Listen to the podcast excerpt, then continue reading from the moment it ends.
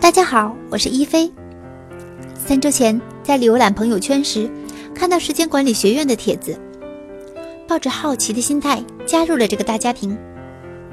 在加入这个大家庭前，我自认为自己是一个精力充沛的人。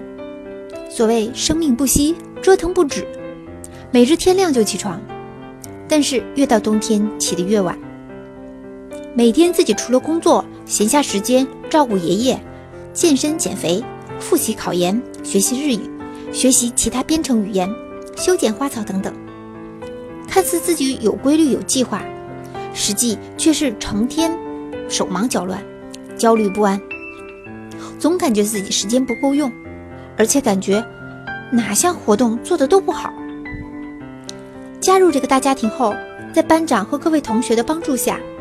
学习了每天早晨起床打卡，写自己的三只青蛙，冥想反思自己。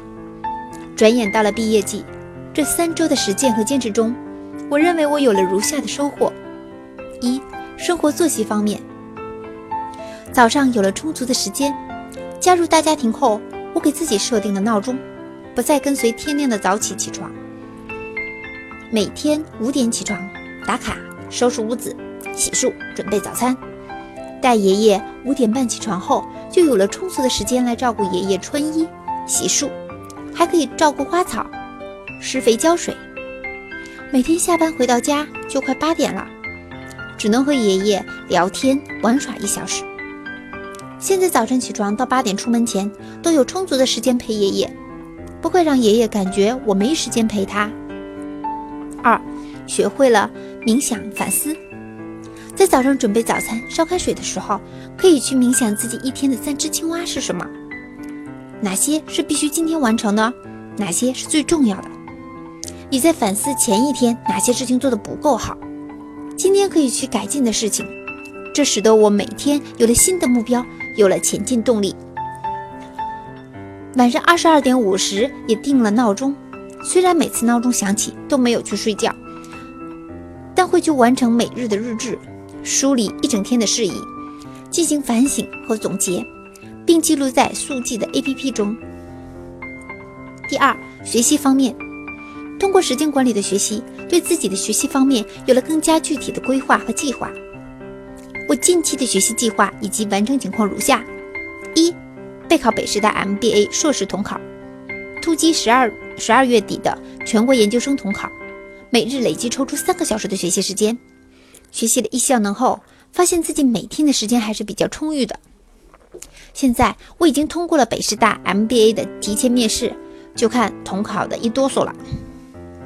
二，在学习时间管理期间，学习并通过了工信部的网络安全工程师的资格考试。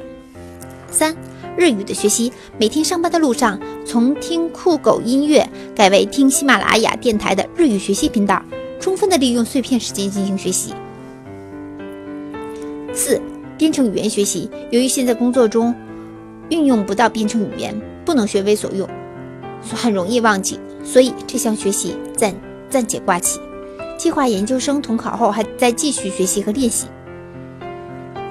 五、PMP 考试，由于以前对时间管理的不充分，九月的 PMP 没能过线，暂且计划。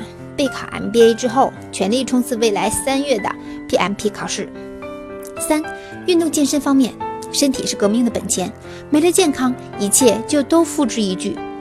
看到时间管理的成员晒出的跑步里程，很是羡慕，但我自己实在不喜欢跑步。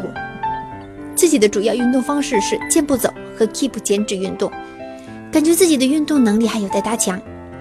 每天消耗三百六十的卡路里以上就感觉很困了，这点还要多多向大家学习。四、工作方面开始时间管理工具学习，不仅对我的生活有了改观，对工作上也有了很大影响。我可以制定一天中宏观的三只青蛙，也可以制定具体工作的三只青蛙，也将这种工作思路分享给项目组，使得团队的工作更加有效率。五、消费方面。每日有了反省的环节，很有效地控制了自己的消费。除了生活必须的开支，在娱乐购物和衣物、衣装购物上，总会去想一想，这件商品是我必须的吗？如果必须，就花钱就购买；如果不必须，那么就不买，给自己节省了很多开支。最后学到很多时间管理的知识，学习使用微信小程序，简单好用的 APP。十分感谢吴总的分享，使我能够参加到这个大家庭中。三个星期的时间不是很长，习惯也慢慢的改变，焦虑感明显下降，感觉时间有些够用了。如果有幸的话，希望继续与大家学习。三周后，我发现我还有如下的改进计划：一、早睡。早起很容易，但是早睡就没能执行，一不留神就到了凌晨。二，体能需要加强，虽然每天都有锻炼，但是自己的体能还需要改进，需要多跟老师们和同学们学习。三，应该学习点心理学，提高自己的情商，并且应该交往个男朋友了。四，维持目前的好习惯，不要懈怠和偷懒。最后，感恩。非常幸运能够加入这个能量圈，时间管理给我很多新的知识，我一定会努力坚持实践，坚践行。好啦，今天就到这里，我们下次再见吧。